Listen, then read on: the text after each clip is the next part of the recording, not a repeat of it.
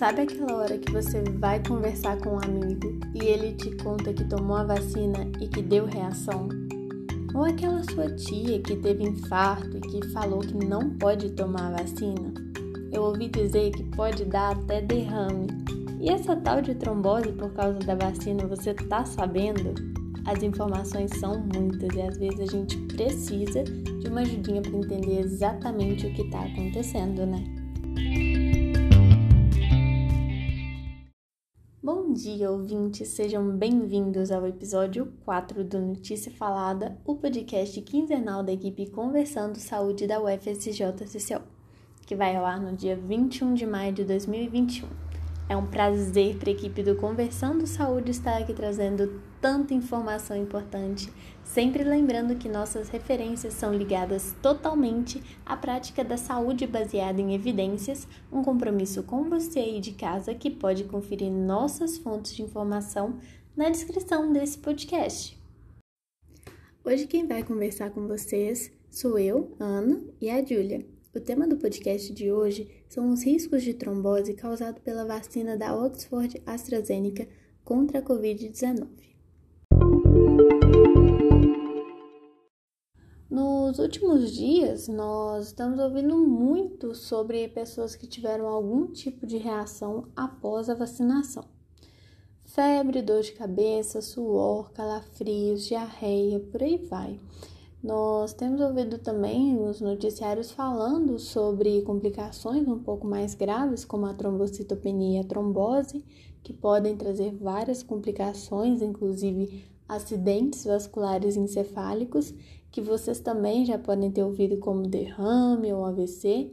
Mas nesse contexto todo, nós precisamos lembrar que a gente já viu isso antes são aqueles tão comuns e comentados efeitos adversos que podem acompanhar qualquer medicação. Mas é isso, só pelo fato de já ter acontecido antes, a situação é menos pior. A gente vai chegar lá, mas sabendo disso, fica mais fácil entender que essas reações não são exclusividade da nova vacina e que existem alguns graus que vão dividir o que pode acontecer em efeitos adversos leves, moderados ou graves e também se eles são muito frequentes ou se são raros. E o lado positivo é que, apesar de serem comuns os relatos de efeitos adversos como febre, diarreia, calafrios, eles são benignos e são transitórios, ou seja, eles têm uma duração que é pequena, uma curta duração e não vão deixar nenhuma sequela. Bom, no caso da vacina da Oxford AstraZeneca, a principal complicação grave mencionada é a trombose e a trombocitopenia, que chegou a ser fatal em alguns casos.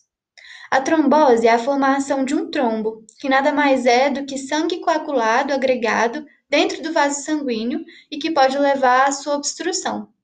Dependendo do local da obstrução, o trombo pode impedir que o oxigênio e outras substâncias importantes cheguem a órgãos como os pulmões, o coração e o cérebro, o que pode matar as células dessas regiões e levar o paciente ao óbito.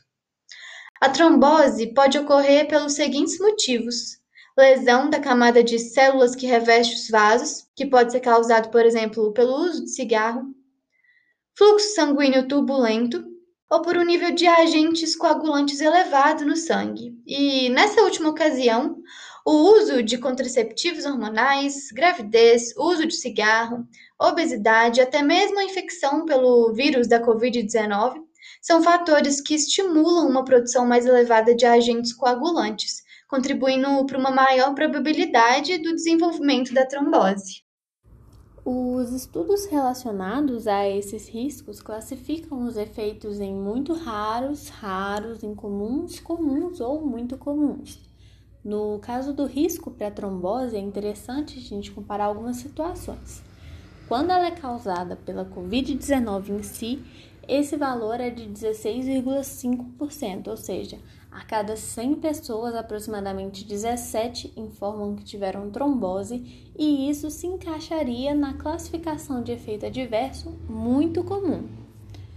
Quando a gente fala de pessoas que usam pílula anticoncepcional, por exemplo, esse risco é de 0,05%, ou seja, 5 em cada 10 mil pessoas podem relatar trombose.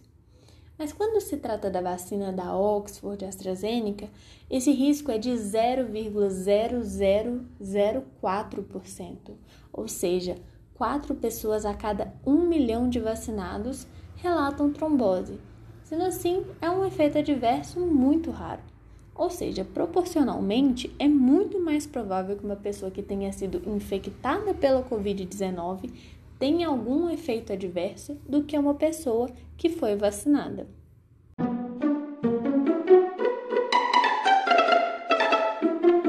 É, e apesar disso, o Ministério da Saúde, atendendo a orientação da Agência Nacional de Vigilância Sanitária Anvisa, interrompeu temporariamente a vacinação de gestantes e puérperas com as vacinas para a Covid-19 da AstraZeneca Oxford. Isso porque esse grupo tem uma tendência cinco vezes maior ao desenvolvimento de trombose se comparado com mulheres não grávidas, segundo informa a Federação Brasileira das Associações de Ginecologia e Obstetrícia. Outra recomendação foi que apenas as gestantes e puérperas com comorbidades estão incluídas nos grupos prioritários de vacinação e que essas devem ser vacinadas com as outras vacinas que estão disponíveis aqui no Brasil.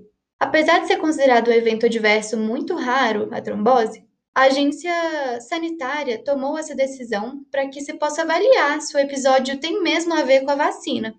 De acordo com microbiologistas e outros especialistas, é uma medida acertada e deve reforçar nossa confiança na Anvisa, visto que a vigilância farmacológica em saúde está funcionando corretamente.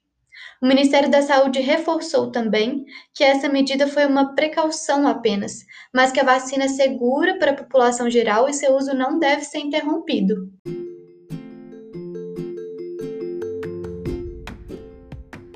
Mas agora é hora de acender as lanternas e concentrar no caminho, porque também tem algumas luzes no fim do túnel. Então respira que também tem coisa boa por aí. A luz de hoje vem lá de Israel e dos Estados Unidos, países que nos últimos dias estão adotando medidas sanitárias mais brandas, visto que grande parte de suas populações já foram vacinadas. Quase 40% nos Estados Unidos e quase 60% em Israel. Nos Estados Unidos, quem já se vacinou não precisa mais usar máscara na maioria dos ambientes fechados e abertos. Mas por que isso é possível? Lembra da famosa imunidade de rebanho, tão falada ao longo da pandemia? Então, funciona assim. Quando tem-se de 70 a 90% da população imunizada, disse que se alcançou a imunidade de rebanho o vírus ainda circulante encontra uma barreira física para sua disseminação e fica cada vez menos provável a contaminação de pessoas suscetíveis à doença. Os países estão perto desse marco e lá as chances de se contrair o vírus são cada vez mais reduzidas. Com tantas variantes circulantes, Contrair a Covid-19 não garante imunidade após a cura, pois os mecanismos de infecção variam. Por isso, é importantíssima a vacinação, que tem mostrado ótimos resultados na proteção contra algumas variantes, dependendo da vacina.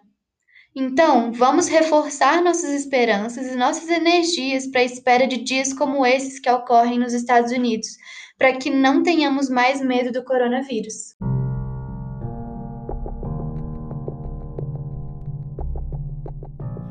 Hoje, dia 21 de maio no Brasil, seguimos com um acumulado de 15.894.094 motivos para ficar em casa 444.904 motivos para se informar.